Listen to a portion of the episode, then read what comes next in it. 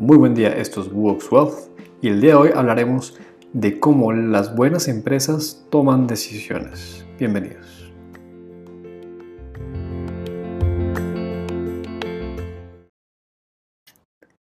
Hoy hablaremos de por qué estudiar y por qué entender el proceso de toma de decisiones. Primero que nada es importante entender que el proceso de toma de decisiones es muy importante y nadie nos lo enseña. Habrá materias en, la universidad, en la preparatoria, habrá materias sobre cómo tomar decisiones en torno a una decisión financiera, a una decisión de arquitectura, de ingeniería, de medicina, de, mil temas. Pero el proceso de cómo tomar cualquier decisión, una metodología profunda que, nos, que podamos tomar decisiones en lo personal o en lo profesional, e, es poco las clases que podemos encontrar del tema y todos tomamos cientos de decisiones cada día. Desde cómo levantarte, qué desayunar, qué ponerte, cuándo cruzar la calle, cuándo prender el auto y decisiones más trascendentales como dónde trabajar, cambiarse o no de ciudad, con quién casarse, si casarse o no.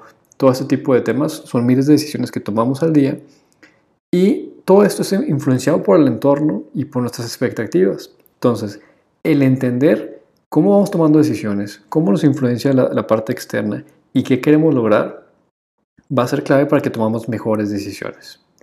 Se dice que en la vida hay a lo mejor 10 decisiones importantes que van a cambiar drásticamente el rumbo de nuestras vidas. Y si cada decisión que tomamos cada día, todos los días tomamos decisiones un poco mejor, eventualmente tendremos una vida radicalmente mejor. Entonces, parte de decidir es algo interesante el que entendamos que elegir es renunciar. Si eliges algo que vas a hacer o comprar eh, o trabajar, el elegir algo, estás renunciando a otras cosas. Eso es bien importante entender. Eh, a veces no se puede hacer todo, todo lo que queramos. Y como dice el autor Ray Dalio, puedes hacer cualquier cosa que te propongas, pero no puedes hacer todo. Entonces, es bien importante decir que puedas lograr muchas, muchas cosas, pero tienes que elegir en qué enfocarte para ponerle todo tu esfuerzo y sí lograr lo más importante para ti. Entonces, esta metodología podemos hablar como en tres puntos clave. Uno, fijar objetivos. Dos, generar alternativas. Y tres, evitar sesgos. Entonces, al, al fijarnos un objetivo, aunque sonara muy sencillo, es bien importante cómo planteamos el objetivo. Si se está decidiendo eh, si estudiar o no una maestría, por ejemplo, la pregunta no es eh, si, si, estudiar o no una maestría, sino cuál es el mejor camino para un mejor eh, camino profesional. O cuál es la mejor manera de descubrir nuevas personas o descubrir un nuevo camino profesional. Dependiendo de cómo se formule la pregunta, se van a ampliar las alternativas, que es el segundo punto. En ampliar las alternativas, en este mismo tema, si en lugar de pensar en qué mejor, cuál es la mejor maestría, pensamos en cuál es el mejor camino para mi desarrollo profesional, incluso podrán salir opciones como eh, tomar un trabajo sin paga en una ONG, o trabajar en una empresa que pague menos pero se aprende más, o emprender. Eso es un tema bien interesante. El, haber planteado la pregunta de manera distinta nos cambia todo el panorama e incluso se pueden encontrar mejores alternativas. Entonces, regresando al primer punto, el fijar objetivo, es bien importante que eh, entendamos la profundidad de la decisión a tomar, que veamos el alcance, es decir, qué, qué podemos decir, qué podemos influenciar en este momento. Porque en cada decisión que tomamos hay cosas dadas que no podemos mover, como las maestrías que existen, pero hay una serie de decisiones que sí podemos tomar, que sí podemos mover, que sí podemos influenciar. Y hay otras que todavía no nos toca decidir. Entonces es importante entender el alcance de la decisión a tomar. Dos, eh, dentro de, los, de fijar los objetivos es importante ser muy específicos. Ser específicos en lo que se quiere lograr y con, con cierta ambición.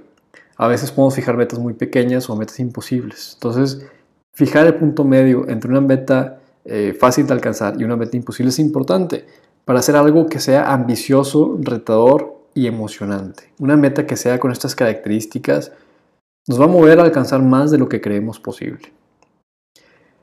Al fijar estos objetivos, iremos definiendo ¿qué variables son las más importantes en esta decisión?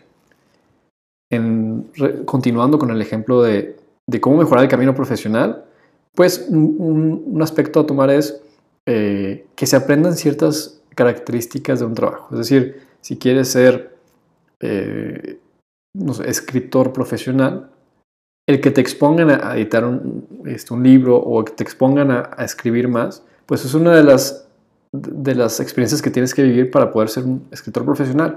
Entonces, eh, las alternativas que tengan esto, pues serán ponderadas con, con, mejor calificación. Entonces, entender qué es lo más importante a la hora de tomar esta decisión va a ser crucial. Dos, ahora sí, el segundo parte de la toma de decisiones efectiva va mucho en, torno a ampliar alternativas. Sin importar la decisión que estés tomando, la gran mayoría de las decisiones que, pensamos tomar empiezan con pocas alternativas. Es cuando te sientas a pensar en todas las alternativas posibles que surgen las mejores ideas. Me pasaba con, un emprendimiento en el que participaba, en donde eh, normalmente veíamos un solo camino de crecimiento para, para este emprendimiento. Y cuando llegó un problema mayor que no sabíamos cómo resolver, nos sentamos a ver qué tenemos que hacer para cambiar radicalmente este negocio. Eventualmente eh, salieron 10 alternativas para que evolucionara el negocio a algo mejor. Las 10 alternativas que nuevas eran mejor que lo que ya estaba hecho. Y no fue que salieron hasta que nos sentamos a pensar en qué más podemos hacer. Entonces, el tomarse el tiempo para ampliar las alternativas, más allá de lo que parezca obvio, es de mucho valor. Y con eso pasamos al tema de los sesgos. ¿Cómo evitar los sesgos que tienden a ser muy comunes en todo tipo de decisiones y en todas las personas? Que aunque los conozcamos podemos caer en ellos, pero eh, podemos estar un 1% mejor en cada toma de decisión. Dentro de estos sesgos, de los más comunes es, por ejemplo, el de sesgo de confirmación nosotros que administramos inversiones, es común el sesgo de que si tú crees que es una, empresa es buena, solamente vas a leer noticias buenas de la empresa. Si es un titular que dice que la empresa es mala, no lo vas a leer. Entonces, es un sesgo de confirmación. Solo vas a leer lo que te convenga. Pasa mucho en política. Solo vas a leer artículos que estén a favor de tu candidato favorito y no en contra. Eso es muy común. Y para tomar una mejor decisión, evidentemente es escuchar todos los puntos de vista y todos los datos ah, disponibles sin importar eh, dónde, si son a favor o en contra de nuestra posición original. También hay un sesgo muy común al status quo. ¿Qué significa esto? Que tendemos a preferir las cosas como están. Hay un miedo inherente al cambio. La gente, aunque personas digan que quieren un cambio, internamente todo el mundo tiene un miedo al cambio. Entonces, el, sesgo del status quo significa que preferimos la alternativa de quedarnos como estamos a buscar cambiar. El entender que pudiera ser más valioso eh, tomar la decisión más difícil eh, eh, es una parte del proceso de toma de decisiones que nos puede ayudar a mejorarlo. el otro sesgo común es el sesgo del ancla. Y esto significa que, y hay muchos estudios que respaldan esta idea de que tendemos a inclinarnos más hacia la primera opción que encontramos. Imaginemos que pasa con, muchas eh, novias que se van a casar, que el primer vestido de novia que se prueban es el con el que se quedan. Y pasa en todos lados. De las primeras opciones que buscas, cuando estás buscando una casa, es probable que la, primera te guste más que las demás. Porque la primera, la primera opción tiende a fijar un, punto de ancla, en donde ahí todo lo demás es comparación. Entonces, entender este sesgo nos va a ayudar a ponderar de manera igual todas las alternativas y no quedarnos con la primera solo por ser la primera. Si es una mejor opción, adelante. Pero eh, entender este sesgo nos puede ayudar a eh, prevenir caer en, una peor alternativa sin, sin querer. Y cuatro, un sesgo muy común en los negocios, el sesgo a ponderar mejor los resultados. Las decisiones se deben evaluar en el momento que se toman, no con el resultado. Hay buenas decisiones que dan malos resultados y hay malas decisiones que dan buenos resultados. El caso más común es en aquel Super Bowl eh, hace unos años, donde los Seahawks estaban contra los Patriotas de Nueva Inglaterra. Estaban a unas yardas, un par de yardas de la línea de gol. Y al estar tan cerca, la mejor opción se dice que era correr la jugada. En lugar de eso, el quarterback decidió lanzar la, bola eh, y, por, y, por, ende eh, los Patriotas de Nueva Inglaterra eh, interceptaron este balón y con eso los Seahawks perdieron. Una jugada que parecía sencilla resultó con un mal resultado. ¿Qué pasa? Aquí hay un sesgo interesante. Si vemos la estadística histórica de la, tasa de conversión de esos pases cerca de la línea de gol, es muy probable que esa jugada hubiera sido exitosa. Era la mejor decisión posible, porque si vemos la estadística, era muy probable que saliera exitosa. Pero no se dio el resultado. No es que haya sido una mala decisión, es que fue un mal resultado.